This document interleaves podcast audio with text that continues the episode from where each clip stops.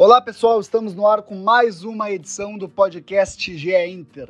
É o nosso episódio de número 95 e ele inaugura uma nova era no Esporte Clube Internacional. Eu estou falando da segunda passagem de Diego Aguirre pelo clube. O treinador estreou com vitória sobre a Chapecoense e nós vamos debater o que mudou na equipe com a chegada do novo técnico. Será que começamos a ver um novo Inter, uma nova cara de equipe mais agressiva e também mais intensa? Na edição de hoje nós também falaremos das movimentações do clube no mercado. Tem gente saindo, reforço chegando e muito assunto para a gente debater a partir de agora. Olha vamos nessa, olha a chance, abriu pela direita, é no gol, olha o gol, bateu, olha o gol, olha o gol, olha o gol, gol! Adriano é o nome dele! Pegou, largou, tá viva dentro da grande área, o Fernandão bate, gol! Faz o gol, garoto, faz o gol, faz o gol, faz o gol, faz o gol, é no gol, é no gol, é no gol, é... Podcast GE Inter no ar, eu sou Eduardo Deconto, setorista do Inter no GE. Globo e depois de muitos dias, eu diria que um latifúndio de férias, eu perdi as contas de quantos dias o Tomás ficou fora, mas Tomás Rames está de volta ao nosso convívio no GE. Globo, também no podcast GE Inter. E antes de, de eu é, dar as boas-vindas, eu quero xingar muito o Tomás de coisas inomináveis. Porque enquanto ele teve de férias, o Inter demitiu o treinador, contratou o treinador e aí o Tomás estava tranquilo, perninha para cima, curtindo uma praia, né, Tomás? Tudo bem? tudo bem, Eduardo, tudo bem, Lucas? Só para deixar claro que eu marquei essas férias muito antes, né? Eu não fazia ideia do que ia acontecer, né? Mas é, eu vi que tu teve bastante movimentação, né? Trabalhou bastante nesse período, né? É, eu, eu, eu, eu no podcast anterior eu brinquei que não é nenhuma novidade fazer podcast de troca de técnico do Inter, porque o Inter troca de técnico nos últimos anos quase como eu troco de roupa, né? Assim, digamos assim. É, e eu brinco também com até com alguns colegas que, que trabalham no Inter que é, crise, jogo tenso, sofrimento no Inter não é novidade, né? Rotina para quem cobra o Inter, tá tudo, tá tudo em casa. Mas assim, quem tá com essa rotina de sofrimento, de, de, de sofrer até o último minuto, jogo tenso, e aí sofre muito com isso. É o Luca Pumes, nossa voz do Colorado no GE. Tudo bem, Luca? Tenho certeza que hoje está mais tranquilo. Ah, Eduardo, hoje eu acordei sorrindo, tipo Jenny Kelly no Singing in the Rain. Eu parecia na vizinhança o homem mais feliz do mundo, simplesmente porque vencemos na Arena Condá como nunca tinha acontecido na história. E eu quero deixar aqui minha nota de repúdio ao Internacional e não ao Tomás Ramos, porque foi o Inter que errou em não consultar o Globo Esporte para saber que o Tomás não ia estar tá de férias, ia estar tá de férias, na verdade, enquanto estava eh, botando um treinador para rua, porque o Tomás tinha que estar tá aqui. O Inter tinha que ter a sensibilidade de entender que ele tinha que presenciar esse momento histórico, principalmente porque Diego Alguém está de volta. Só para lembrar também, já que vocês entraram nesse assunto, quando o Inter foi rebaixado, eu também não estava, que eu tinha marcado uma viagem em fevereiro, né? E aí o Eduardo fica... abraçou tudo sozinho. E, é. fica aí, e fica aí minha nota de repúdio pro Inter, que caiu quando o Tomás estava de férias, que não podia ter caído também. É, não, a história do, do, rebaixamento, na verdade, o Tomás estaria aqui, né? Mas infelizmente aconteceu a tragédia com a Chape, e aí a rodada foi adiada, tudo foi adiado. E aí sobrou sobrou para o Deconto, né? Passar aquele calor é, infernal lá em, em Edson Passos, lá no, no Mesquita, né? O Inter um empate 1 a 1 com, com o Fluminense, né? Um jogo que, que até hoje é engraçado. O Max Peixoto, nosso colega fotógrafo, ele, ele é colorado, né? Estava no, no jogo como torcedor na época e aí a foto do, do GE. Globo, da, da, da, matéria do jogo do, do rebaixamento, do confronto do, do, rebaixamento, é o Max né, escorado na mureta do estádio cabisbaixo, né? Eu sempre brinco com ele. um clássico, mas, um clássico. Mas, mas pô, é, a, a, gente, a gente num podcast para falar de uma nova era do Inter, lembrando é, desses problemas todos, vamos falar de coisa boa, porque, amigos, começou a era Diego Aguirre no Inter, ou se preferirem, como eu estou lendo bastante nas, nas redes sociais, recomeçou. É, muitos colorados dizem que o portal finalmente foi fechado na última quinta-feira, e eu digo isso porque o Aguirre quando foi demitido do Inter em 2015. O último jogo dele foi um empate em 0 a 0 com a Chapecoense no Beira-Rio, logo depois da eliminação da Libertadores. É, dois dias mais tarde, do nada, é, o presidente Vitório Pífero e o vice de futebol é, Carlos Pellegrini decidem demitir o Diego Aguirre para criar um fato novo. E aí o Deconto já coloca mais um episódio trágico na história do Inter. É, sabemos o que aconteceu depois né, do, do, fato novo, né? É, não preciso falar aqui, né? Mas vou, mas por uma obrigação jornalística eu falo que foi o Granada 5 a 0 é, enfim, seis credo, anos. cara, credo, só desgraça Não, o, que isso. O, o, Inter, o Inter faz uma baita partida contra a Chapecoense e a gente lembra do rebaixamento, da queda de técnico do 5 a 0 Estamos certo, né? Mas, pelo amor de Deus, chega de falar de coisa ruim, vamos falar de coisa boa, porque o Inter de Aguirre começou muito bem, uma vitória por 2 a 1 na, sobre a Chapecoense. É, na minha opinião, um time já com uma cara, um começo de cara, um esboço de cara do que o Aguirre gosta, tem de ideia de futebol. É, tu concorda com isso, Tomás? Então, Eduardo, uh, só para começar, na verdade, né, como você falou, foram quatro dias depois que ele acabou demitido, né, da outra passagem. Mas uh, entrando no assunto do jogo com a Chape de quinta, né, nós estamos gravando hoje, que seria ontem, mas para quem está acompanhando é quinta, o Aguirre mostrou um pouco do que é o, diríamos assim, o aguirrismo, né? Uh, aquela pressão logo no começo, né? Um gol cedo que é uma marca dele, né? O, gol, o primeiro gol do Inter foi logo aos cinco minutos. Um time mais vertical, né? Não tanto aquele jogo modorrento de muito passe para o lado, que, ele, que o Inter mostrou muito durante, principalmente a passagem do, do Ramires, né? O Inter já mordia mais, tentava jogar mais reto, uh, chutou muito a gol, né? Foram 24 finalizações. Foi o, foi o jogo que o Inter mais chutou a gol, né? Que acho que. Até o Agui falou, né? Que foi uma boa produção, mas precisa melhorar para não, não perder tanto gol, mas mostra que o time criou e o Aguirre, nesse pouco tempo, ele conseguiu mostrar algumas ideias, né? Uh, outra coisa que ele fez bastante, que é uma das marcas dele, é mudar bastante o time, né? Uh, o Heitor foi para lateral esquerda, ele improvisou o Zé Gabriel na direita, né? Que ele gosta dessas coisas diferentes, assim. Os jogos dele sempre tem muitas inovações. E o Dourado como cão de guarda na frente da, da defesa. E foi mais ou menos isso. E o Inter foi, mas uh, ele vai ter que ainda, né? Óbvio, mal começou. E ele vai ter que arrumar bastante a defesa ainda, né? Que ela ainda apresenta muitos problemas, né? É, o, o Aguirre, pra, pelo que eu tenho de informação para esse jogo, foi uma, uma, uma, situação muito mais emergencial, né? De, de ter o Zé Gabriel na direita e o Heitor na esquerda. Não vai ser algo que vai virar regra no Inter, até porque o Saravia vai voltar e vai ser o titular na lateral direita. Ele mesmo cita durante é, a entrevista depois do jogo. O, o Paulo Vitor tá chegando, tem o Moisés também que tá fora, então foi uma questão muito mais circunstancial. Eu imagino, por exemplo, que alguém vai mudar um pouco o esquema de jogo e, e começar a botar o, o 4-2-3-1 dele. Não fez isso de cara porque teve só um treinamento tático pela frente, mas o que eu vou chamar a atenção é que o Inter finalizou 24 vezes no jogo. Se a gente pegar os últimos dois jogos, dois jogos anteriores, a derrota para o Atlético Mineiro e o empate contra o Ceará, o Inter, nesses dois jogos somados, finalizou 20 vezes, 9 contra o Ceará e 11 contra o Atlético. Na, contra a Chapecoense foram 24 finalizações. O Inter, é, na minha visão, tudo bem que fez só dois gols, né? Perdeu muitas chances, é verdade. Mas o Inter ele, ele pegava a bola e ia para o ataque, né? Não, não, ficava com a bola. Um, um, um, estilo de jogo muito mais direto, muito mais agressivo. O Inter no primeiro tempo, enquanto teve fôlego, eu acho que o Inter é, perdeu intensidade no decorrer da partida, o que, da, na minha visão, é natural. Mas o Inter no primeiro tempo, ele realmente amassou a Chapecoense. Podia ter feito dois, é, podia ter feito três, quatro a zero, não seria nenhum problema. Agora, Luca, pelo que tu viu, assim, é uma nova cara de Inter que te agrada? Ah, com certeza. É...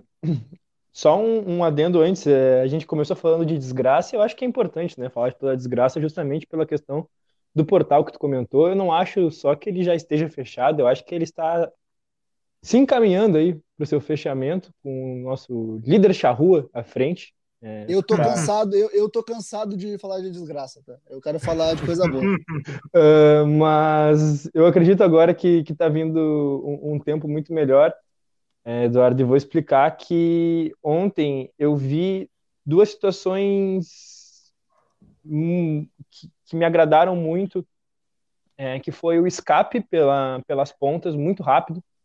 É, o Caio Vidal foi um baita destaque, e a intensidade que o meio teve na transição é, entre o meio campo até a área.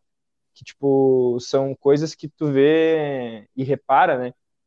De time que realmente tá buscando gol a todo momento, não tá se guardando. É, por mais que eu gostasse do trabalho do Miguel, é, o, o, Inter parecia estar guardando o, o, o momento da, da intensidade de, de, ir em direção ao gol é, para um momento certo. E às vezes o momento certo é a gente que faz, né? Fica aí a dica para a vida de todo mundo. É, mas fora isso, me, me agradou bastante e mesclou um pouco, quer dizer, mesclou não, sanou dois problemas, tanto do, do Inter do Osmar Loss, ali, do, do pouco tempo, é, para o Inter do, do Miguel também. Tipo, o Inter, ao mesmo tempo que não ficou rodando a bola, também não ficou dando chutão, entendeu? Não ficou rodeando, rodeando, rodeando ali do, do, jeito que a gente estava vendo com o Mar, e também não ficou só no Bumba Meu Boi, como a gente viu com o Osmar Loss. Ah, o Osmar Loss teve pouquinho tempo para trabalhar, foram dois, três jogos, não, não, não me lembro agora quantos foram. É, pô, o Aguirre chegou em um jogo, as coisas já foram muito diferentes. O Osmar Loss já estava aí. E aí também me fica a questão de, pô, se o Osmar Loss está aí para um momento como esse, que é né, momento de, de, de, um treinador ser demitido, esperar chegar outro, é para conseguir pelo menos manter até o outro chegar, é, pô, foi, foi um fracasso absurdo, né? Porque o Inter do Osmar Loss foi uma catástrofe. Mas tudo certo, é, tem que ser reavaliado isso aí, alguns, alguns processos dentro do Inter que estão deixando a desejar, mas a cara nova do time me agrada bastante, é um time que busca o gol, e isso me deixa muito feliz, porque no fundo, no fundo, é isso que a gente quer ver, e para mim o Aguirre foi o último treinador realmente incrível que a gente teve antes do, do, do Eduardo Cudê, então essa nova cara do Inter, que não é tão nova assim, é um, me, me faz sorrir novamente. É, o Aguirre, logo na apresentação dele, falou que pretendia resgatar a identidade do Inter e também atacar o mais rápido possível a falta de confiança momentânea do elenco. Acho que ele, nesses dois dias de trabalho, conseguiu resgatar essa confiança, que é o principal ponto é, que ele tem que atacar agora, né? Fazer o time voltar a ter confiança no que pode fazer em campo. Eu digo isso porque o Aguirre, depois do jogo contra a Chapecoense, tem o América Mineiro fora de casa, depois Palmeiras em casa, Corinthians fora, São Paulo em casa, o Grenal fora, depois o jogo contra o Olímpia pela Libertadores fora de, fora de casa, Juventude em casa e depois de novo Olímpia eh, em casa pela Libertadores. Tem uma sequência inicial muito complicada. Então, o primeiro passo assim essencial para o Aguirre ter um pouco mais de tranquilidade era vencer a Chapecoense. Conseguiu fazer, fazer isso já mostrando um time com a cara dele, né? Acho que isso, né, só não foi perfeito, Tomás, e aí é um, ponto que acho que o, que o Aguirre vai ter que corrigir assim o quanto antes, porque a defesa segue causando problemas, especialmente na bola aérea, né? O gol da Chape foi na bola aérea e a bola aérea da Chapecoense entrou o jogo inteiro, né, Tomás?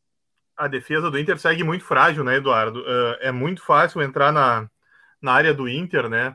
Por cima, é, é, por cima a zaga do Inter ela tem muita dificuldade, a defesa, o sistema, né? Tem muita dificuldade de sair do chão, de ganhar por cima.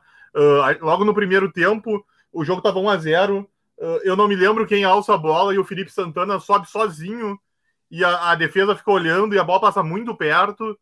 Uh, depois o, o, gol de, o, gol do, o gol da Chape é, é quase essa jogada. A bola ficou entrando toda hora, mas por baixo também o Inter apresentou muita dificuldade. Tem um lance que o Fernandinho vem da esquerda, vem entrando. A... Tem três, quatro jogadores do Inter e ninguém consegue tirar a bola dele a defesa do Inter tá, tem, tá muito complicada e o Agui vai ter muito trabalho para resolver o que tem ali, para se ele quiser alçar voos maiores e lutar pela, pelo protagonismo desse Brasileirão e também a Libertadores. O que me agradou, assim, de maneira geral na equipe é, é a liberdade que o, o meio-campo teve para se movimentar mais, que era algo que não tinha com o Ramires, é, e a intensidade, né? Assim, é, tu, tu, tu, deixar o Edenilson e o Patrick é, com liberdade para se movimentar, os dois vão crescer porque eles são jogadores de mobilidade, são jogadores de intensidade, de força, de condição de bola. O Maurício também um pouquinho mais solto, numa afinidade com, com o Yuri, também funcionou muito bem. Eu gostei muito da atuação do Maurício. É, deu passe para o primeiro gol, botou bola na trave, perdeu uma chance numa combinação ali que se ele levanta a cabeça para finalizar, ele tira do goleiro, mas ele finalizou de cabeça baixa para no goleiro. Eu gostei muito desse, dessa mecânica é, do meio-campo do Inter com liberdade para se movimentar para o ataque, mas tem que também guarnecer a defesa. Acho que o Aguirre vai ter que ajustar isso, né, Luca? Ah, com certeza. É, acho que com os reforços que estão chegando aí também a gente pode dar um, uma respirada, né? Porque já virou um problema que eu acredito que não seja um problema estrutural do Inter, né? Não é uma coisa de filosofia, não é, não são os treinadores. Eu acho que são as peças mesmo. É, o, bom, é, é inegável que o Cuesta, que nem está na sua melhor fase, mas que ainda assim segue sendo o melhor zagueiro em atividade do Inter hoje, né? Porque o Moledo tá, tá machucado e a gente poderia entrar numa discussão né, sobre Moledo e Cuesta. Uh, mas o Cuesta tá meio que jogando sozinho, né? Ninguém ali do lado dele tá fazendo um bom papel. O Lucas Ribeiro é um zagueiro alto, uh, ele tem um, um porte, um porte físico bom, assim, né, para zagueiro que a, gente, que a gente imagina, mas ele anda muito apático, às vezes ele não sobe, simplesmente ele não marca, às vezes é um chutão para lateral, ok, a função do zagueiro em vários momentos é destruir, né, e não construir como a gente é, deseja, né, dos zagueiros mais modernos, mas às vezes ele destrói e destrói de uma maneira que não precisava, às vezes dá para sair jogando. Então, com as novas contratações aí, o, Bruno Mendes chegando e o, e o talvez, né, a possibilidade da chegada do Sidney, é, eu acredito que o Inter vá arrumar a defesa mais pela questão das peças do que pela questão da estrutura. E o Aguirre vai ter uma, uma tranquilidade a mais para trabalhar do jeito que quer, sem se preocupar tanto em tomar é, os gols que o Inter vem tomando. É, eu só vou dizer uma coisa: o, o Cuesta ser o melhor zagueiro de atividade do Inter hoje não quer dizer absolutamente nada, né? Não é muito difícil para ser o melhor zagueiro do Inter e, hoje. Né? E também eu, eu não vejo assim uma grande diferença. É porque eu acho que o Cuesta ele aparece muito mais pela parte da construção do que pela parte principal do zagueiro, que é a destruição, né? O Cuesta tem muita dificuldade na bola aérea. Uh, no jogo, o gol tá ele, o, o, Lucas Ribeiro e o Yuri vigiando, e o Bruno e o, e o Derlan consegue cabecear. O Inter tem muito problema na bola aérea. Uh, o Cuesta, ele até vai bem por baixo, mas não é tanto assim, e por cima ele, ele tem muita dificuldade. É, mas é. o que eu quero dizer é o seguinte: tu tem o Vitor Cuesta, Lucas Ribeiro, Pedro Henrique e Zé Gabriel, o Vitor Cuesta é o Messi, né?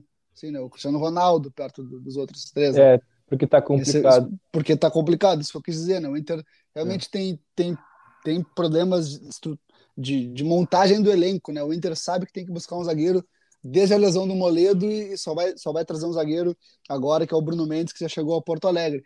É, Aliás, mas, assim, Eduardo, desculpa, assim, desculpa o, interromper, uh, mas o Cudê saiu já reclamando que faltava zagueiro, né? Aí o Inter perdeu o Moledo, seguiu sem zagueiro e só agora começa a vir, né? Isso é um problema que já foi detectado lá atrás, né?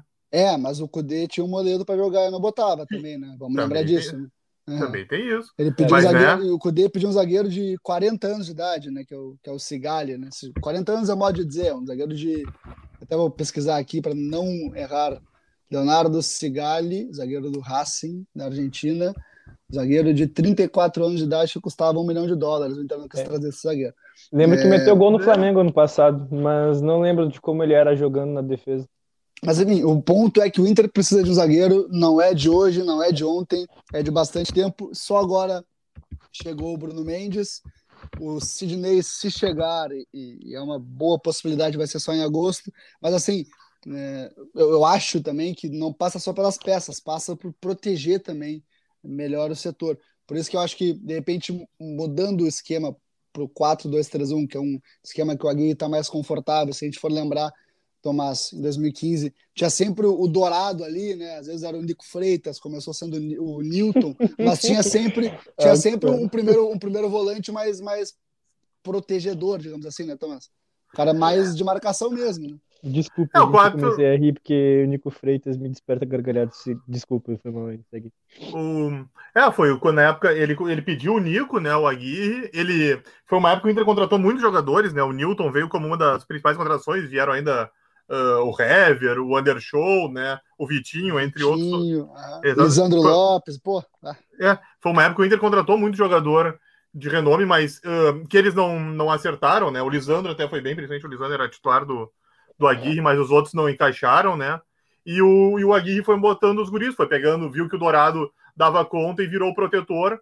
E, claro, e tinha o Arangues do lado que facilitava muito, né? Porque o Arangues não só sabe marcar, como aparece na frente com muita qualidade, né? É um outro nível. Aquele time tinha uma sustentação muito maior, né? Facilitava, que agora o Aguirre vai ter que corrigir, principalmente para trás, que é onde ele tem mais problema, né? Atrás, por exemplo, o Aguirre tinha o Juan, né? Que aí ficava mais fácil. Por exemplo, podia jogava o Hernando, jogava o Alan Costa e a defesa do Inter conseguia aguentar, né?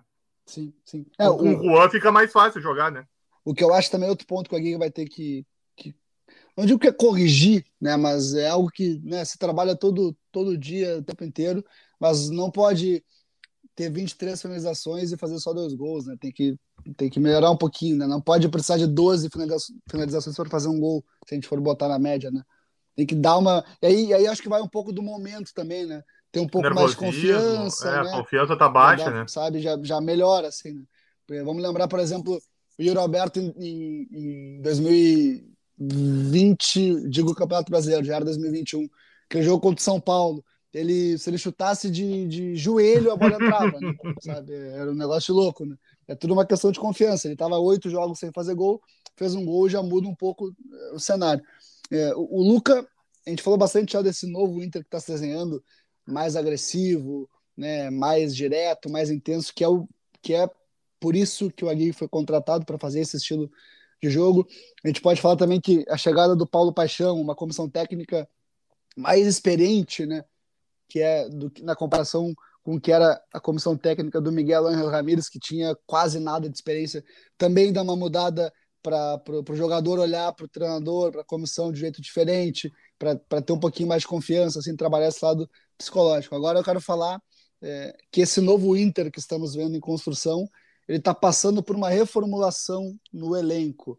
O Peglo já acertou sua saída, definiu sua saída, vai para o Porto B por empréstimo com opção de compra definida em 5 milhões de euros. Ele viaja na próxima segunda-feira, que olhando o calendário aqui, o calendário não fala, não falha, 28 de junho, o Peglo parte rumo ao Porto e eu invejo muito o Peglo porque o Porto é uma cidade fantástica. Léo Borges, lateral esquerdo, é outro que também está em tratativas adiantadas, deve estar se transferindo para o Porto, também por empréstimo com opção de compra é, na casa de 4 milhões de euros. Então, duas movimentações de saídas que o Inter faz. Para o Porto, o Léo Borges deve ser definido na próxima semana, mas tem chegadas também, dois caras já estão em Porto Alegre.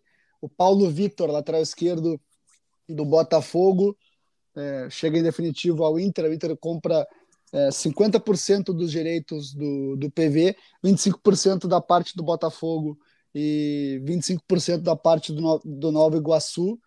Vai pagar aí 6 milhões de reais por, por, esses 50%. E tem o Bruno Mendes, que chega por empréstimo do Corinthians, o Inter paga 500 mil reais pelo empréstimo do Bruno Mendes. E ele já está em Porto Alegre também, chegou na quinta-feira flagrado por Lucas Bubbles no aeroporto. E o Inter um negócio já que noticiamos no GE. Globo em primeira mão já está concluído. O, o Praxedes foi se despediu nesta sexta-feira do Inter, já está no Bragantino, não, não fazia mais parte do elenco, mas como ele se despediu hoje, é, hoje nessa sexta-feira, nós estamos falando dele. É, Tomás, Bruno Mendes, ele supre uma urgência, mas não supre exatamente uma carência, né? Ainda tem uma carência no setor, né? É, Eduardo, o, Inter, a, a, a, gente acabou de citar, né, a dificuldade que o Inter tem atrás, e o Bruno vem para isso, né, vem para ser uma peça a mais, mas um, ele não chega como aquele nome que a torcida pensa, pô, esse cara é o meu xerifão, esse cara resolve todos os meus problemas. Ele chega para lutar em igualdade de posição, igualdade de condição com os outros jogadores que o Aguirre conta, né? Ele vai tentar convencer o Aguirre, né? que merece ter uma oportunidade de ser o parceiro do Cuesta para ver se essa dupla encaixa e fluiu e melhora a questão ali atrás.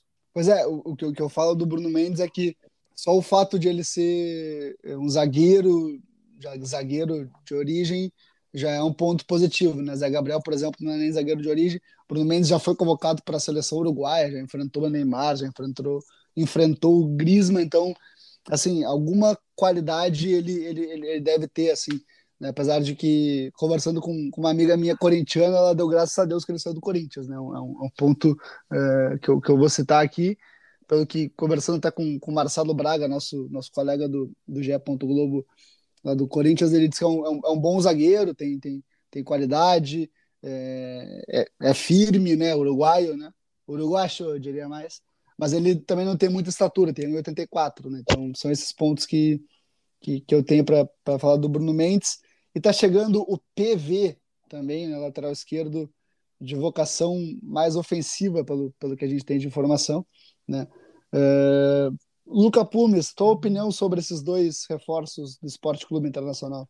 Bom, um pouquinho antes da gente entrar na, na gravação do podcast, é, o, Felipe, o Felipe Neto estava tiltado no Twitter, louco da vida que o PV estava sendo negociado a preço de banana. E se o é, Felipe Neto. Um bom, um bom indicativo, bom indicativo. Se o Felipe Neto. Ele, ele não, não simplesmente fez um tweet. Ele fez, tipo, uma sequência incrível de tweets, assim, que. Uma sequência incrível de tweets que, tipo, me deixou muito empolgado. Inclusive, eu retuitei lá. Um abraço, Felipe Neto, se estiver nos ouvindo. Com certeza não está. E, e ele está salientando que era xodó da torcida, que já tinha se consolidado como é, um xodó da torcida, e eu fiquei bem empolgado em, em, saber disso, porque o vídeo mente, né? A gente já, já viu muitos jogadores que a gente se enganou pelo vídeo, porque no vídeo até eu sou craque, né? Aí eu pego só os gols que eu, que eu não tomo, né? E... Será mesmo que até no vídeo ter craque, Lucas? Agora fica não. a dúvida, né?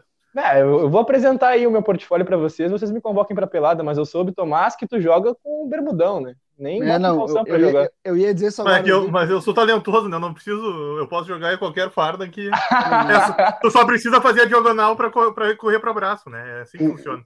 Com o Tomás, o cara, o cara vê o vídeo e daí, pô, quem é esse cara de bermuda de surf? Tá, risco fora, né? Não, não precisa nem ver o resto. Aí não, a bola chega chega no pé do velho e gol, né? É o, Bermuda o companheiro só tem o trabalho de fazer a diagonal e abraçar. É só isso que ele precisa fazer. Bermuda de surf e regata de basquete não podem entrar em campo, não podem. Mas tudo certo, Tomás. A gente, a gente, a gente se vê por aí, Tomás. A gente se vê por aí. Mas em relação Pessoal, se, ao... se, eu, se eu perder a conexão é porque eu, eu, eu, me atirei do prédio aqui depois de ouvir o Tomás falando, tá? Só para deixar claro. Não dá, não dá. Não, dá. não, não, não podemos mentir no podcast GE Inter. Né? A gente trata só com a verdade aqui. Tá? Só isso que eu tenho para dizer. Mas enfim, de craque de vídeos a gente tá, tá cheio aí, né? É, ah, então... Ah, falando nisso, vídeo, vídeo Sarrafiore, né, Tomás? Bah, esse Tomás me enganou. Rames, esse o me Tomás Rames, em 2018, foi isso, Tomás? Foi 2018, né? Ele, ele fez a seguinte frase na redação do GE. Globo, numa época de convivência diária os cinco minutos do vídeo do Sarafiore são a melhor coisa que aconteceu para o Inter no ano. O Sarafiore está onde hoje? No Vasco, né? É verdade. Tá por aí. Mas eu, eu também eu. me enganei. Não, eu mas também me enganei. Fique claro, D'Alessandro disse a mesma coisa. Chegou e disse numa coletiva: sensacional. Esperamos ver ele aqui logo. Não, peraí, eu preciso né? perder o Tomás. O Tomás, era incrível aquele vídeo. E outra, o centroavante guardava todas. E ele, tipo, o lance não terminava com assistência espetacular. E aí, na hora que o centroavante ia bater, acabava. Tipo, porque daí, ah, não foi gol, né? Não, a finalização da jogada, o cara botava na caixinha, era, a bola batia na trave e entrava, era a bola na gaveta. E o Sarrafiore fatiando de um lado para outro, parecia o Pogba. E aí eu falei pro meu primo, irmão, o substituto do Alessandro chegou. É isso aí, mano, pode me cobrar. E ele me cobra. O pior é que Mas ele me cobra. O próprio Eduardo, que óbvio, tá tirando onda com a minha cara, porque é o esporte preferido dele, né? Mas se ele for honesto, ele também vai dizer que ele também ficou impressionado com o vídeo, não, né? Não, agora eu... ele vai dizer não, que não, né? Não, mas... não, não. Eu me lembro exatamente do que eu falei para o Tomás. Tomás, se tu pegar o vídeo de qualquer guri que tá no Inter agora e separar os melhores momentos, tu vai olhar e dizer que ele é o Messi. Foi exatamente o que eu te falei. Exatamente. Lembro vividamente disso. Poxa, e tu vê que, que, que, memória, hein? Ele consegue lembrar cada palavra. Isso é um gênio, né? Ainda bem que é meu colega. Lembra cada não, palavra. Isso é incrível. O, o, o, problema da minha memória é que ela só funciona para te sacanear só, né? É, exatamente. Porque precisa, não lembro de nada. Mas... A memória, não, aquela memória seletiva, né? Pra, é porque... pra me derrubar, ele tá sempre pronto, né? E já tivemos fez... provas aqui no, no, podcast que o bom de memória é o Tomás, né? Quem, quem, quem fez os gols do Inter contra a Chapecoense, tem que anotar aqui que eu não me lembro. Foi, foi ontem o jogo, eu não lembro. Mas o que o Tomás falou para usar contra ele, eu lembro tudo. Não, não, não. Para me derrubar, tá sempre pronto. É, é. Mas assim, é, voltando ao que importa, né? É. Voltando ao que importa, é, o, o, PV, né, Luca, para tu concluir, é, eu acho assim, ele pode dar errado, evidentemente que pode, mas ele é um jogador jovem, né, com potencial de revenda, é, promissor, uma, uma posição que o Inter que o Inter tá precisando, né? O Léo Borges também está saindo, é um negócio que, que acaba é, sendo um vinculado ao outro, então eu acho uma, uma, boa, uma boa aposta. Assim. acho que os dois jogadores é, não são de lotar aeroporto, como a gente gosta de dizer, mas chegam para posições que o Inter precisa né? e acrescentam, isso é evidente para mim.